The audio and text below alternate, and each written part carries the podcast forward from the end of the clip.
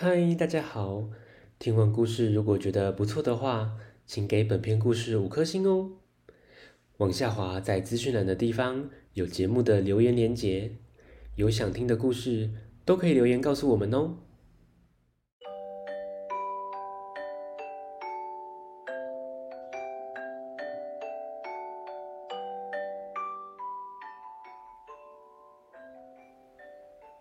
来来来，听故事！欢迎收听大肚鱼说故事。大肚鱼要分享的是《花地藏》，作者海狗房东，维京国际出版。好可爱的小石像哦！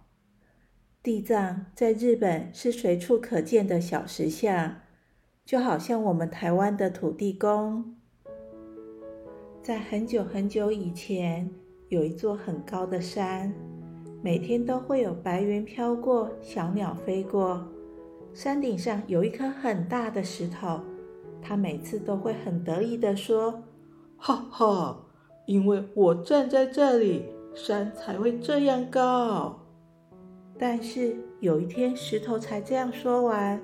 就因为地震，空隆隆的跌下山，发出轰隆隆的巨响。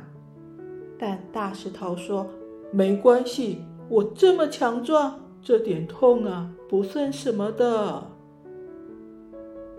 少了它，山看起来还是很高很高，并没什么不一样。掉进河里的大石头，无论人们怎么踩踏，它都不怕。它还是说。”没关系啦，我这么强壮，这点痛算不了什么的。每天都有很多人踩着大石头过河。没多久，村民在这条河上盖了一座小桥，村民们就不再踏着这些石头过河了。有一天，一位老石匠看到这颗石头，摸摸它，说：“哇！”真好的一块石头啊！这里面藏了不得了的佛像哦。大石头一听，非常的高兴，他相信自己一定会成为世界第一的佛像。就这样，老石匠每天都在大石头身上敲敲打打，大石头还是说：“没关系，我这么强壮，这点痛不算什么。”但是佛像还没雕好，这位老石匠就病倒了，再也没有出现过。大石头说：“咦，今天老石匠也不来工作吗？这太不负责任了吧！”河边的樱花开了开，枫叶红了又红，老石匠都没再回来过耶。他应该没事吧？就这样等了等，大石头睡着了。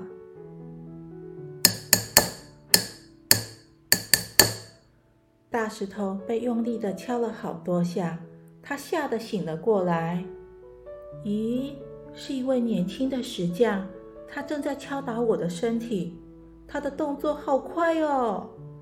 可是他敲掉的东西也未免太多了吧？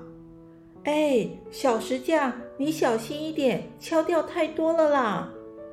大石头非常紧张的喊着，但小石匠并没听到，就这样敲敲打打，敲敲打打，大石头被凿得越来越小，越来越小，最后竟然变成了一座矮小的地藏。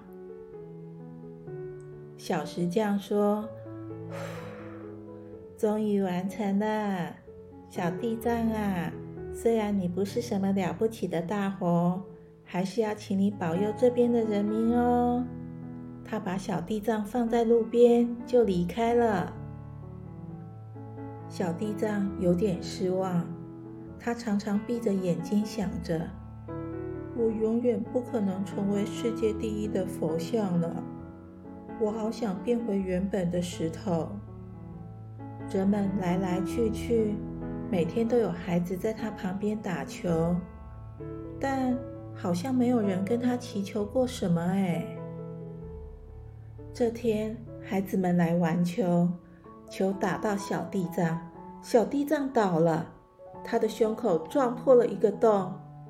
这时，天空乌云密布，下起了大雷雨，像极了小地藏这时的心情。这群孩子们吓得说：“哎呀，快跑快跑！小地藏生气了，打雷了，下雨了，糟了糟了！”大家一哄而散，只剩下倒在地上的小地藏。好心的路人把小地藏扶正，让他继续站在那儿，却没人注意到小地藏的胸口破了一个洞，也就没人帮他修补。也许就永远这样了。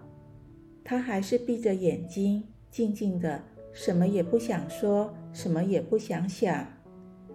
就这样，风吹来时会夹带着一些沙和土。日子一天天过去，有一天，有个小小的地藏在旁边问起了他：“叔叔，你的胸口那朵花好美啊！”我要怎样才能在胸口也长一朵美丽的花？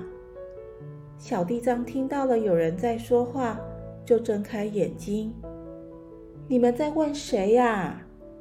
旁边的小小地藏说：“就是你呀，叔叔，你的胸口开了一朵金黄色的花，好漂亮啊！”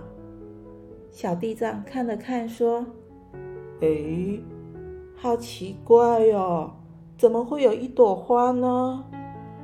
哦，应该是风带来了沙子，当然也带了一些种子。这个洞口竟然有种子跑进来，开出了一朵花。就在这时候，有位老婆婆走过来，她说：“哎呀，这个地藏可是世界第一个花地藏耶，老头啊！”你快过来看看，这个小地藏心中开出了一朵花，真是百年难得一见，快来看看吧！老爷爷也开心的过来看着。是啊，老伴儿真是特别，一定要好好的拜拜，请他保佑我们家远方的孩子。老婆婆看着花地藏，心中好像也开出了一朵幸福的花。很多人都听到地藏开花，慕名而来，大家就称它为花地藏。哇，你们看，这是世界唯一的花地藏，心中开出了一朵花，一定可以保佑我们大家。每个经过的人都这样说着，旁边的小小地藏非常非常的羡慕，他们问着叔叔。我们要怎么做才能跟你一样啊？